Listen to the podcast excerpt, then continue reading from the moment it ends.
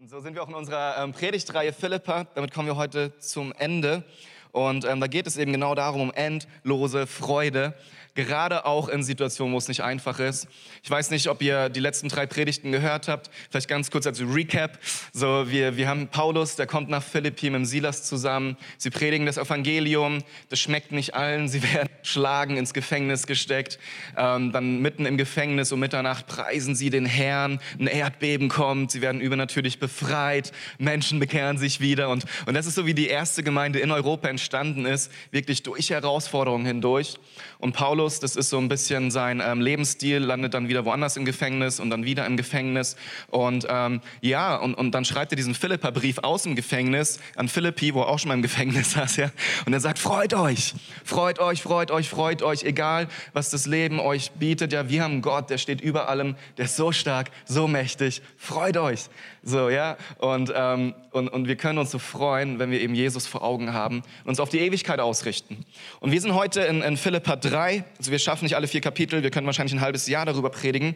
Haben wir Tage und ich habe auch nur noch 20 Minuten, von dem ich starte direkt voll durch. Und ähm, ja, I'm on fire, weil es so ein guter Predigttext ähm, heute ist. Und ich lese den vor, die Zeit will ich mir definitiv nehmen. Und dann werde ich beten und dann möchte ich euch einfach versuchen, das zu entfalten, was Paulus der Kirche in Philippi damals sagen wollte. Amen. Genau, Thema heute ist übrigens Freude aufs Ziel. Und jetzt direkt nächste Folie, die Bibelstelle. Dabei ist mir klar, dass ich dies alles noch lange nicht erreicht habe und ich noch nicht am Ziel bin. Was es ist, erkläre ich gleich. Doch ich setze alles daran, es zu ergreifen, weil ich von Jesus Christus ergriffen bin. Wie gesagt, meine lieben Brüder und Schwestern, ich weiß genau, noch bin ich nicht am Ziel angekommen, aber eins steht fest, ich will vergessen, was hinter mir liegt und schaue nur noch auf das Ziel vor mir. Mit aller Kraft laufe ich darauf zu, um den Siegespreis zu gewinnen, das Leben in Gottes Herrlichkeit, denn dazu hat uns Gott durch Jesus Christus berufen. Wir alle, die wir auf dem Weg zum Ziel sind, wollen uns so verhalten. Wenn ihr in dem einen oder anderen Punkt nicht meiner Meinung seid, wird Gott euch noch Klarheit und Einsicht schenken. Paulus, voll gut. Doch dem, was ihr schon erreicht habt, wollen wir auf jeden Fall festhalten. Bleibt nicht auf halbem Weg stehen. Liebe Brüder und Schwestern, nehmt euch ein Beispiel an mir und an den Menschen, die so leben wie meine Mitarbeiter und ich. Es gibt viele andere, die sich Christen nennen, aber durch ihr Leben erkennen lassen, dass sie Feinde des Kreuzes von Jesus Christus sind. Ich habe es euch schon oft gesagt und jetzt beschwöre ich euch sogar unter Tränen, hütet euch vor ihnen. Ihr Weg führt unausweichlich ins Verderben. Im Grunde leben sie nur für ihre Triebe und Begierden und statt sich dafür zu schämen, sind sie auch noch stolz darauf. Sie denken an nichts anderes als an das Leben auf dieser Erde. Wir dagegen haben unsere Heimat im Himmel und von dort erwarten wir auch Jesus Christus, unseren Herrn und Retter. Dann wird unseren hinfälligen, sterblichen Leib verwandeln und ihn dem herrlichen, unvergänglichen Leib gleich werden lassen, den er selbst nach seiner Auferstehung empfangen hat. Denn Christus hat die Macht, alles seiner Herrschaft zu unterwerfen. Darum ermutige ich euch, meine lieben Brüder und Schwestern, bleibt nur fest in eurem Glauben an den Herrn, so wie ich es euch geschrieben habe. Ich habe große Sehnsucht nach euch, denn ihr seid meine Freude, mein ganzer Stolz und die Menschen, die ich von Herzen liebe. Ja, das ist Paulus und ich werde noch kurz beten. Dann starten wir durch. Jesus, ich danke dir so sehr für das Wort, das du uns übermittelt hast. Danke, dass wir das haben dürfen, dass die Grundlage unseres Glaubens ist, Herr. Danke, dass du Paulus gebraucht hast, dein Reich damals zu bauen und dass von ihm auch so gute Worte an uns heute überliefert sind. Und Jesus, wir wollen uns darunter stellen. Wir wollen verstehen, was du damals zu den Philippern gesagt hast und rausfinden, was aktuell auch für uns ist. Und ich bitte dich, dass du mir Gnade schenkst, es gut zu tun, dass du uns allen offenes Herz und offene Ohren schenkst für das, was du heute Morgen sagen möchtest. Amen. Ähm, ich finde es total spannend im Philippa-Brief. Paulus, der, der beschreibt die, die unterschiedlichsten Sachen. Wir haben einen der schönsten, ältesten äh, Kirchenlieder quasi, Hymnen im, im ganzen ähm, Neuen Testament. Da hat Thomas vor zwei Wochen drüber gepredigt, den Christus-Hymnus. Ähm, dann haben wir vor drei Wochen ähm, das ganze Thema Leid behandelt, dass Paulus eben so viel Leid durchgemacht hat und trotzdem selber voller Freude war und andere ermutigen konnte, voller Freude zu sein. Und letzte Woche hat Kai ähm, darüber gepredigt, dass ähm, Christus uns auch ein Vorbild gegeben hat und wir ein Vorbild in der Welt sein können, dass wir durch unser Leben helle Lichter sind, die, die strahlen, an denen Menschen erkennen können, wow, Warum haben sie diese Freude, wo es ihnen vielleicht nicht gut geht oder was auch immer, ja? Und, und heute geht es darum, da irgendwie so zu einem Ende zu kommen. Und es ist gar nicht so leicht, weil der Brief ist so tief und da steckt so viel drin. Und ähm, ich möchte einfach zum Schluss vielleicht so ein bisschen die Theologie versuchen zu entfalten, die, die Paulus ganz stark in Kapitel 3 reinlegt. Und das ist im Endeffekt die, ähm, die nächste Folie, die Erlösung in zwei, drei Zeitformen. Und zwar spricht er über die Vergangenheit, über die Gegenwart und dann auch über die Zukunft, die alle Teil der Erlösung sind, was Jesus Christus für uns äh, wirkt, was wir auch nächste Woche Ostern feiern. Und ähm, direkt die nächste Folie, was ich damit meine, ist, Paulus spricht ganz viel über die Rechtfertigung, dann spricht er über die Heiligung und letztlich über die Verherrlichung. Und ähm, letztlich handelt die Rechtfertigung davon, sie beantwortet letztlich die Frage, wie können Menschen wie du und ich, die wir Sünder sind, ihr heiligen, guten, vollkommenen Gott bestehen? Wie können wir das? Und wie können wir, wenn wir vor ihm stehen, irgendetwas anderes erwarten als vollkommene Verdammung und ähm, Verurteilung von ihm, weil wir einfach so weit weg sind von, von perfekt? Und die Antwort ist Jesus das, was wir nächste Woche Ostern feiern, dass Jesus gekommen ist, dass er gestorben ist, dass er auferstanden ist, dass er durch seinen Tod all unsere Sünden, all unsere Schuld bezahlt hat, dass er eben aber auch auferstanden ist, um so unsere Erlösung zu bewirken. Und das ist die Rechtfertigung, von der die Bibel spricht. Und Paulus sagt es auch im gleichen Kapitel, paar Verse vorher. Mit ihm möchte ich um jeden Preis verbunden sein. Das ist Jesus. Deshalb versuche ich jetzt nicht mehr durch meine eigene Leistung, durch das genaue Befolgen des Gesetzes vor Gott zu bestehen. Was zählt ist, dass ich durch den Glauben an Christus von Gott angenommen werde. Darauf will ich vertrauen. Das ist alles. Das ist die Rechtfertigung, das ist Vergangenheit. Herr Jesus ist gestorben, er ist auferstanden. Wenn du das glaubst und für dich annimmst, bist du gerechtfertigt vor Gott. Du bist gerecht gesprochen. Es gibt keine Verdammnis mehr für dich. Du hast wieder ähm, die Beziehung zum Vater. Du darfst dich auf eine Ewigkeit bei ihm freuen. Und das wiederum ist die Verherrlichung. Ja? Das ist die Zukunft, worauf wir alle hoffen dürfen, die wir an Jesus glauben, worauf wir alle ähm, ja, unseren Glauben setzen dürfen, dass Jesus wiederkommen wird. Oder wir sterben und dann Jesus wiederkommt. Aber wie auch immer, dass wir am Schluss an der Herrlichkeit teilhaben dürfen. Mit Gott. Wow, das ist unsere Zukunft, das ist unsere Zuversicht. Amen. Und Philippa 3,21, dann wird es unseren hinfälligen Sterb, dann wird er, Jesus auch, ja, unseren hinfälligen sterblichen Leib verwandeln und ihn dem herrlichen, unvergänglichen Leib gleich werden lassen, den er selbst nach seiner Auferstehung empfangen hat. Ja, das ist unsere Zuversicht. Das ist das, was in uns Freude wecken darf, ja. Dass egal wie es gerade aussieht, egal wie es dir geht, egal was du im Spiegel siehst, ja, was auch immer, ja, da ist Freude und da ist eine Hoffnung und da ist eine Zukunft und das ist Jesus, weil er für uns gestorben ist, ja, Vergangenheit, Rechtfertigung und weil er eine Zukunft für uns hat. Und das ist diese Verherrlichung, wenn wir bei Gott sein dürfen. Und Paulus schreibt es immer wieder, dass wir mit Jesus auch verherrlicht sein werden. Und wir müssen uns das vorstellen wie so ein Buchrücken, ja. Also die, ähm, nee, wie ist das hier, die Buch, doch Buchrücken, gell? So die Vorderseite und die Rückseite, ja. Und, und hier vorne, das ist so unsere Rechtfertigung. Und hier hinten am Ende vom Buch ist unsere ähm, Verherrlichung. Und mittendrin, ja, unser Leben, das ist unsere Heiligung. Und über Heiligung spricht die Bibel extrem viel. Manche von uns, die denken so, hey, ich habe Jesus kennengelernt, Halleluja, und ja, ich komme in den Himmel. Das sind wahrscheinlich die Leute, die ein Buch nehmen und erstmal die letzte Seite lesen, ja? um zu schauen, ob es gut ausgeht und ob es sich lohnt, das zu lesen. Und, und den ganzen Mittelteil, den, den blendet man so gerne aus. Und man sagt, hey, ich habe jetzt Jesus, ich darf in den Himmel, so what, ja? Und, und dann verpasst du über das Leben, unser Leben, das Ganze, was dazwischen ist, ja, das, das ist, worum es aber auch ankommt. Und das ist nämlich unsere Gegenwart und das ist die Heiligung. So nennt die Bibel das, was unser Leben hier auf der Erde ähm, unter anderem, ähm, was da stattfinden soll, nämlich unsere Heiligung. Das heißt, Rechtfertigung ist umsonst, die ist ein Geschenk. Unsere Verherrlichung kann man auch nichts zu tun, weil wahrscheinlich die meisten von uns schon tot sind, außer Jesus kommt vorher wieder, ja. Die, die passiert dann einfach an dir, wenn du auch verstehst. Die Heiligung, so alles von quasi, wenn du es heute das erste Mal hörst, von heute, ansonsten ja, wenn du dich bekehrt hast, bis du verherrlicht wirst, sprich bis du stirbst oder Jesus wiederkommt, das ist Arbeit. Das ist manchmal richtig anstrengend. Das kostet uns manchmal alles. Und ich weiß, Kai hat da letzte Woche schon drüber gesprochen. Das habe ich gemerkt, als ich meine Predigt fertig hatte. Ähm, genau, deswegen nochmal Philippa 3, Vers 1. Was auch immer geschehen mag, meine lieben Brüder und Schwestern, freut euch, weil ihr zum Herrn gehört. Ich werde nicht müde, euch immer wieder dasselbe zu sagen. Weiß ich doch, dass euch Gewissheit gibt, ja? also, äh, stell nicht auf Durchzug. Es geht heute tatsächlich in großen Teilen um, um das, was zwischen Verherrlichung ist und unsere Rechtfertigung, die wir in Christus haben. Und ähm, Philippa 2,12, da eben Kai letzte Woche drüber gesprochen, arbeitet mit Furcht und Zittern an eurer Rettung. Und doch ist es Gott allein, der beides in euch wirkt. Er schenkt euch den Willen und die Kraft, ihn so auszuführen, wie es ihm gefällt. Also wir stehen in der Gefahr zu denken, wir müssen es aus eigener Kraft das machen. Nee, das stimmt nicht. Aber trotzdem macht nicht Gott doch automatisch alles, sondern es, es gehört beides dazu.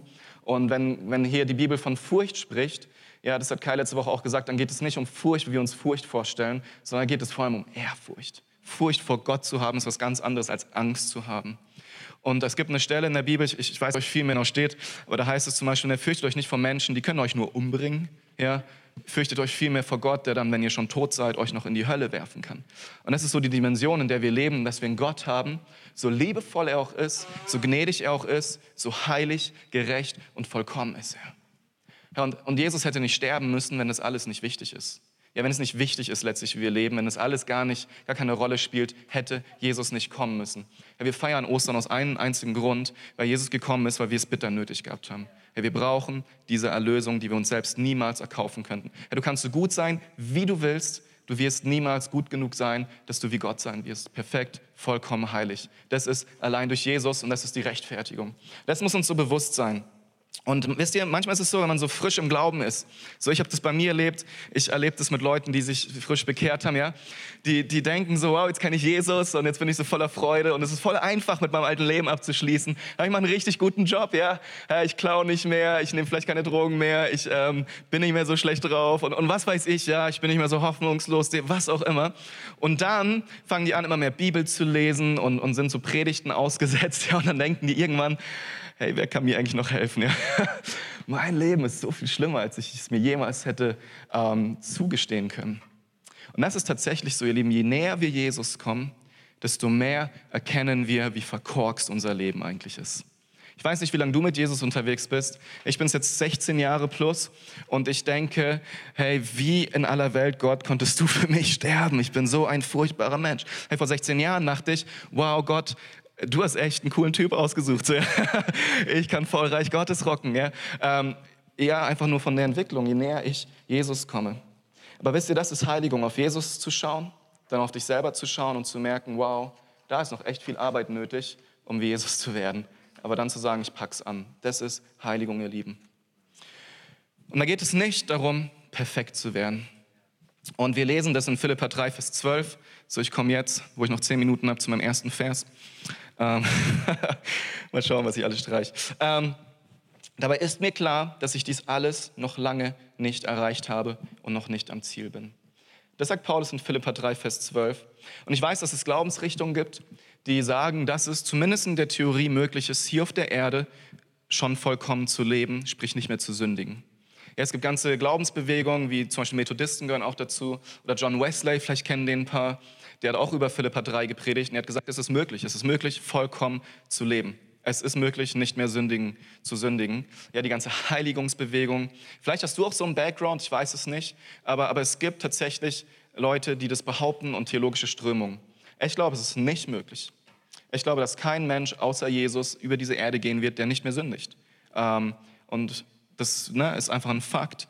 Und ähm, wir sehen es auch an Paulus. Und deswegen finde ich das so eine starke Aussage, wenn er sagt, hey, ich bin noch nicht vollkommen. So, was, wisst ihr, Paulus, als er diesen Vers schreibt, ist er wahrscheinlich schon 30 Jahre Christ.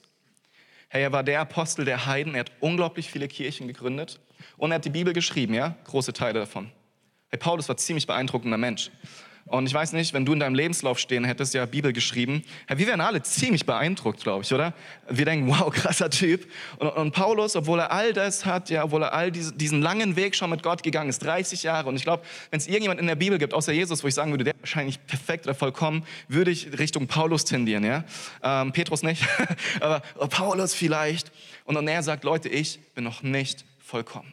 Ich bin noch lange nicht an diesem Ziel. Und ähm, es kann dich total enttäuschen, ja? Du kannst denken, und was, Paulus? Er schafft es nicht. Ich werde es niemals schaffen. Frustrierend. Oder du kannst total ermutigt sein und sagen, wow, Jesus hat, äh, Paulus hat es auch nicht geschafft. Halleluja. Gott hat auch Gnade mit mir. Und, und es gibt immer Wahrheiten zu entdecken. Es geht immer noch mehr vorwärts zu gehen, immer mehr Veränderung. Und das ist tatsächlich so, als Christ wirst du niemals fertig sein.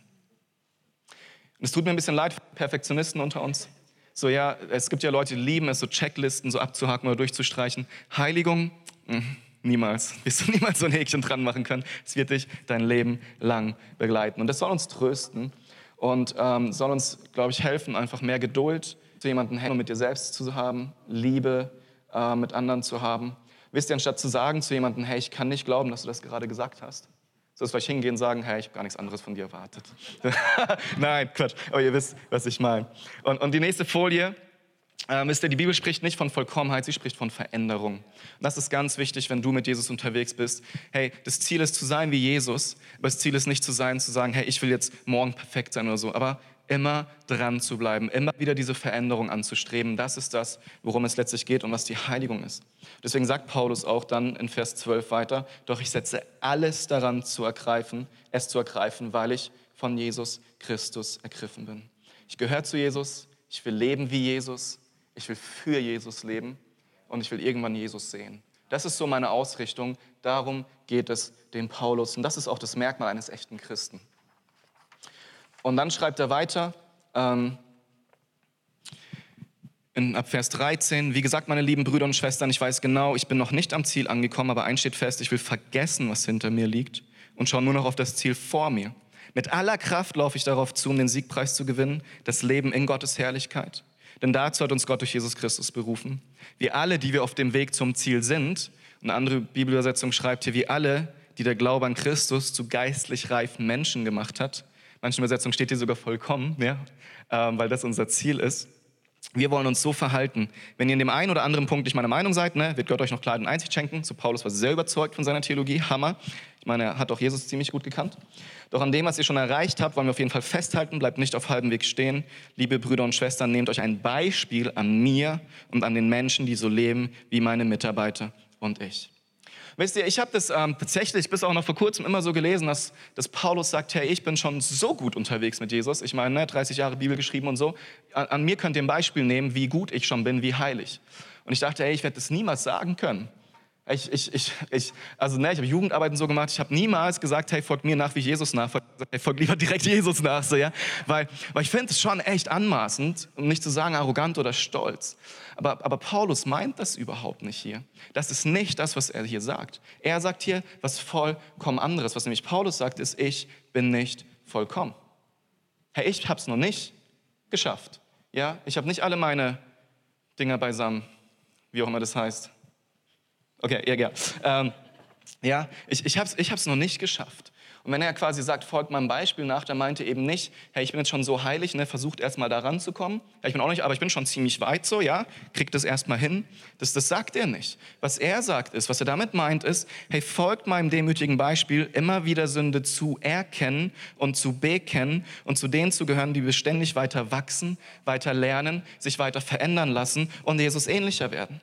Ja, das heißt, wenn er sagt, folgt mein Beispiel, sagt er, folgt mein Beispiel der Demut, des Lernens, des Bekennens und des Veränderns werden und, und mit Sünde ähm, nicht irgendwann die okay zu finden, sondern immer sich weiter Jesus auszurichten und ihm ähnlicher zu werden. Das sagt Paulus, wenn er sagt, folgt mir nach.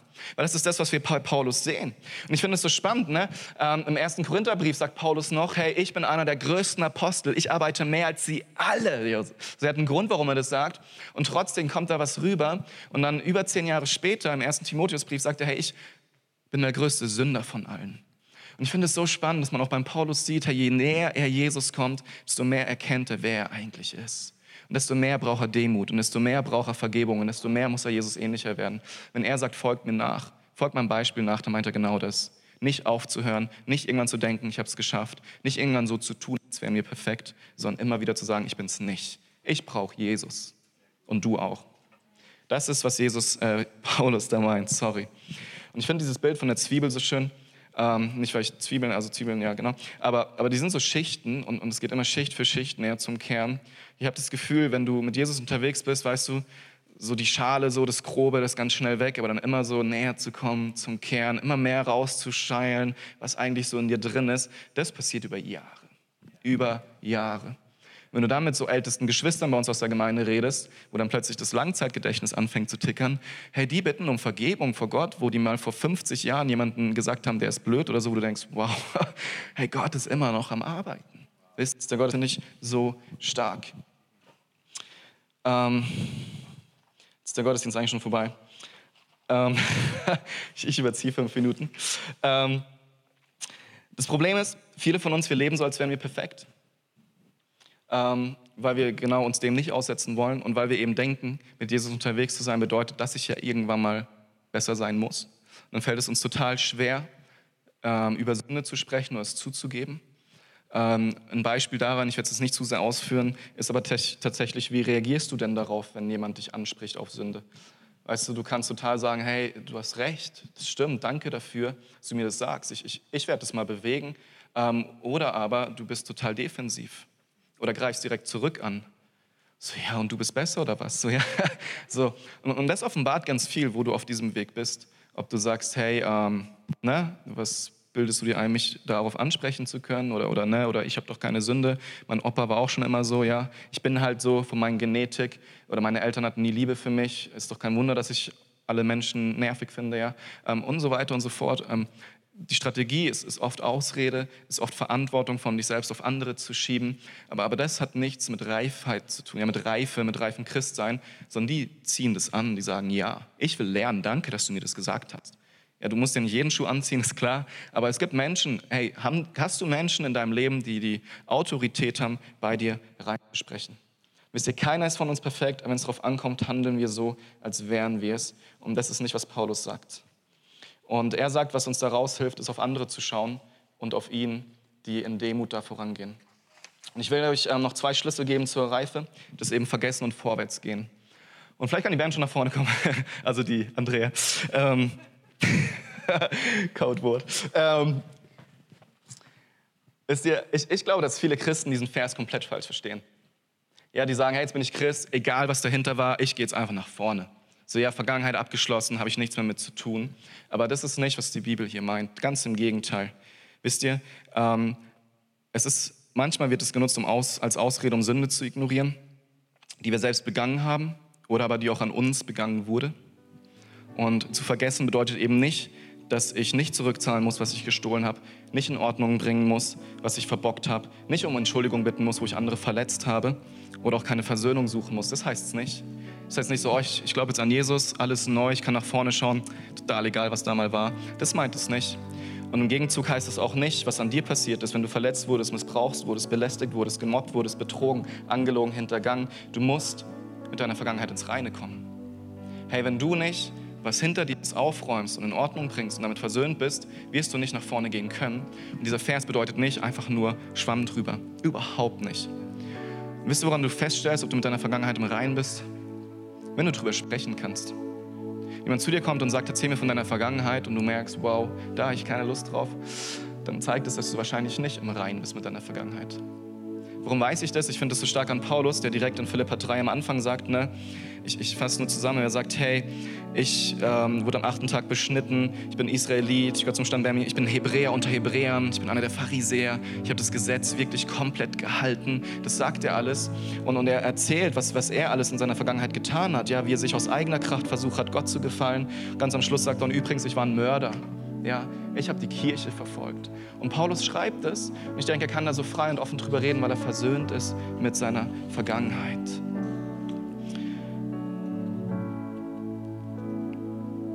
Vergessen, was hinter uns liegt, bedeutet nicht, dass ich es einfach vergesse und dass es nicht mehr zu mir gehört, sondern dass ich weiß, ich habe es mit Jesus ins Reine gebracht. Und deswegen kann ich nach vorne gehen. Und viele von uns sind gefangen von Angst und Scham. Ihr altes Leben ist ihnen peinlich, aber genau dafür ist Jesus gestorben. Das meint Rechtfertigung. Hey, was auch immer du getan hast, Jesus ist größer. Und je länger du versuchst, es zu verstecken, desto mehr wird dich das daran hindern, nach vorne gehen zu können. Desto mehr wird es sich daran hindern, in diese Freude zu kommen. Lass uns aufstehen. Es gibt, ähm, Paulus geht noch weiter. Er sagt, es gibt zwei Arten von Menschen. Und dann beschreibt er, es gibt viele, die sich Christen nennen, aber durch ihr Leben erkennen lassen, dass sie Feinde des Kreuzes von Jesus sind. Und er sagt, oft habe ich es gesagt, jetzt beschwöre ich sogar unter Tränen, ja, es gibt ihr Gottmenschen und ihr Weg führt ins Verderben, weil im Grund leben sie nur für ihre Triebe und Begierden. Ja, woanders steht, ihr Gott ist ihr Bauch. Statt sich dafür zu schämen, sind sie stolz drauf. Sie denken nichts anderes als das Leben auf dieser Erde. Und das ist die letzte Folie, die ich dabei habe. Ähm, es gibt Menschen, die zwar in die Kirche gehen, die aber nicht in Christus sind. Und Paulus sagt es unter Tränen. Und, und das ist gar nicht so einfach, das, das auch heute Morgen so zu predigen. Aber ich glaube tatsächlich, es gibt Menschen, die diesen gesamten Heiligungsprozess, die erleben das nicht. Hey, die sagen, hey, ich komme gerne in die Kirche, ich finde das ganz nett, ich finde auch Religion ist ganz cool, was sie so erleben, spricht mich schon irgendwie an. Aber du bist noch nicht, du gehörst noch nicht wirklich dazu und du spürst es. Und dann gibt es Menschen, die, die, die starten irgendwie mit Jesus durch, die melden sich beim Bekehrungsaufruf, die, die sprechen ein Gebet, die, die fangen sogar an, ihr Leben ein Stück weit aufzuräumen, aber dann hört es irgendwann auf. Und sie bleiben stehen und, und da ist kein Veränderungsprozess mehr zu sehen, kein Heiligungsprozess da. Da geht nichts mehr. Und Paulus sagt, hey, das, da ist was nicht in Ordnung bei euch. Seid ihr wirklich in Christus? Hey, glaubt ihr wirklich an Gott? Oder, oder glaubt ihr, dass Jesus wiederkommt? Ist das euer Ziel? Ist das eure Vision, dass da mal ein Jesus wiederkommt? Wie geht's dir damit, wenn du weißt, Jesus kommt morgen wieder? Kriegst du dann Angst oder kriegst du Freude und Hoffnung? Wirklich. Und Paulus sagt, prüft euch selbst. Seid ihr in diesem Heiligungsprozess? Erlebt ihr das? Ihr müsst nicht perfekt sein. Aber ist es bei dir so, dass du immer wieder sagst, Jesus, ich brauche Gnade, Jesus, ich möchte nach vorne, Jesus, ich brauche Veränderung. Und das ist, was Paulus hier im Philipperbrief so stark schreibt und sagt, Leute, hey, das Ziel ist Jesus und diese Freude, die er gibt, die ist so unendlich wunderschön, aber die können wir nur haben, wenn wir ihn wirklich kennen. Kennst du ihn? Das ist, womit Paulus im Philipperbrief in diesem Kapitel endet. Und ich möchte dich heute Morgen fragen und vielleicht schließen wir einfach mal die Augen. Vielleicht gehst du tatsächlich schon seit vielen, vielen Jahrzehnten in die Kirche. Und vielleicht ist es für dich so normal geworden, wenn du dein Leben anschaust, wirst du feststellen, dass Jesus eigentlich gar keine Rolle spielt. Ja, du hast deine sozialen Beziehungen in die Kirche, du machst bei Programmen mit, aber bist du wirklich in der Veränderung? Bist du wirklich in der Heiligung? Merkst du wirklich, wie der Heilige Geist noch an dir arbeitet und es darf und du immer noch Sünde bekennst? Und vielleicht sitzt du hier und denkst, ach, schon wieder Sünde bekennen, meine Güte, ja, aber es ist, hey, es ist, gehört dazu, wenn wir Jesus ähnlicher werden. Und wenn du merkst, da bist du, da fehlt dir was, hey, bitte komm ins Reine mit Gott. Geh nicht hier raus in einer falschen Sicherheit. Hey, ich möchte nicht, dass unsere Kirche dafür verantwortlich ist, dass irgendjemand hier rausgeht und denkt, er ist errettet und er ist es nicht.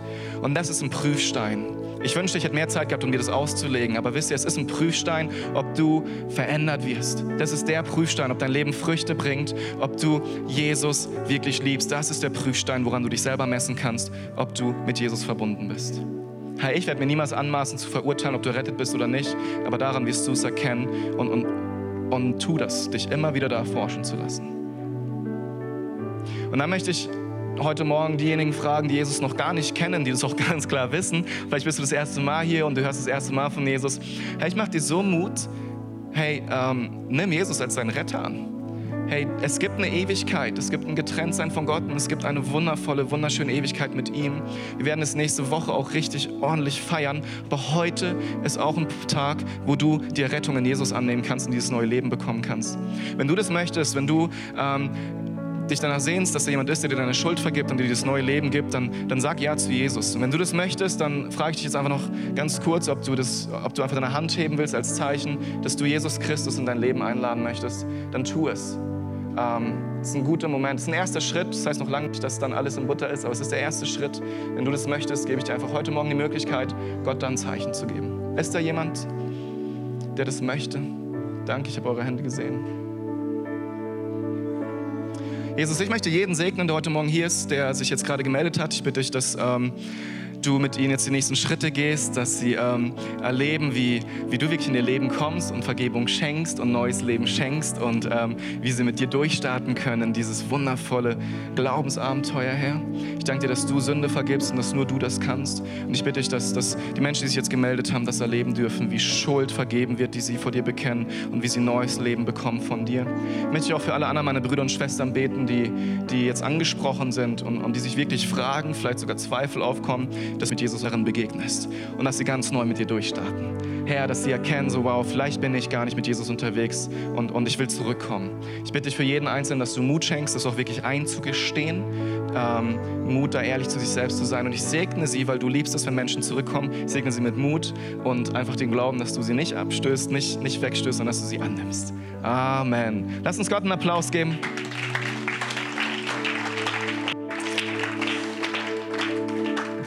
Ähm, ja, ist gut, Amen.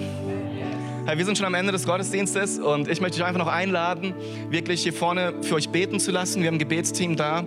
Und wenn du merkst, wow, da stimmt was nicht zwischen mir und Gott, nutzt es. Nutzt es. Lass wirklich für dich beten. Es hilft so sehr, wenn wir auch jemand anders damit reinnehmen. Versucht es nicht nur alleine mit Gott irgendwie klarzukriegen. Wenn du heute Morgen die Entscheidung getroffen hast, hey, doch, ich will Jesus kennenlernen, dann komm auch einfach nach vorne, lass für dich beten, mach das nochmal fest. Ansonsten möchte ich alle ganz herzlich ins Café einladen. Wir werden jetzt ähm, da wieder ähm, Gebäck haben und, und, und Kaffee. Und wenn du das allererste Mal hier bist, auch herzliche Einladung für dich, unser Welcome-Paket, dir abzuholen am Infopunkt. Da sind Infos drin für dich über unsere Kirche und auch ein Gutschein fürs Café. Lass dir nicht entgehen. Wir würden uns freuen, wenn du das einfach nutzt und, und wir dich auch kennenlernen können heute Morgen. Dann ist jetzt gleich um 11.15 Uhr parallel zum zweiten Kurs, äh, zum zweiten Gottesdienst Next Steps.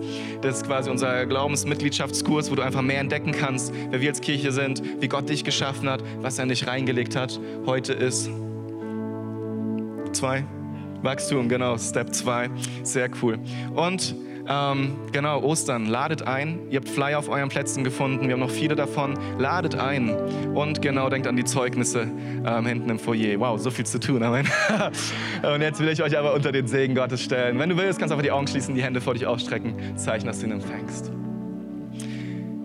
Der Herr segne dich und behüte dich. Der Herr lass sein Angesicht leuchten über dir und sei dir gnädig. Der Herr erhebe sein Angesicht auf dich und schenke dir Frieden. Amen. Seid gesegnet, habt eine geniale Woche. Gott mit euch.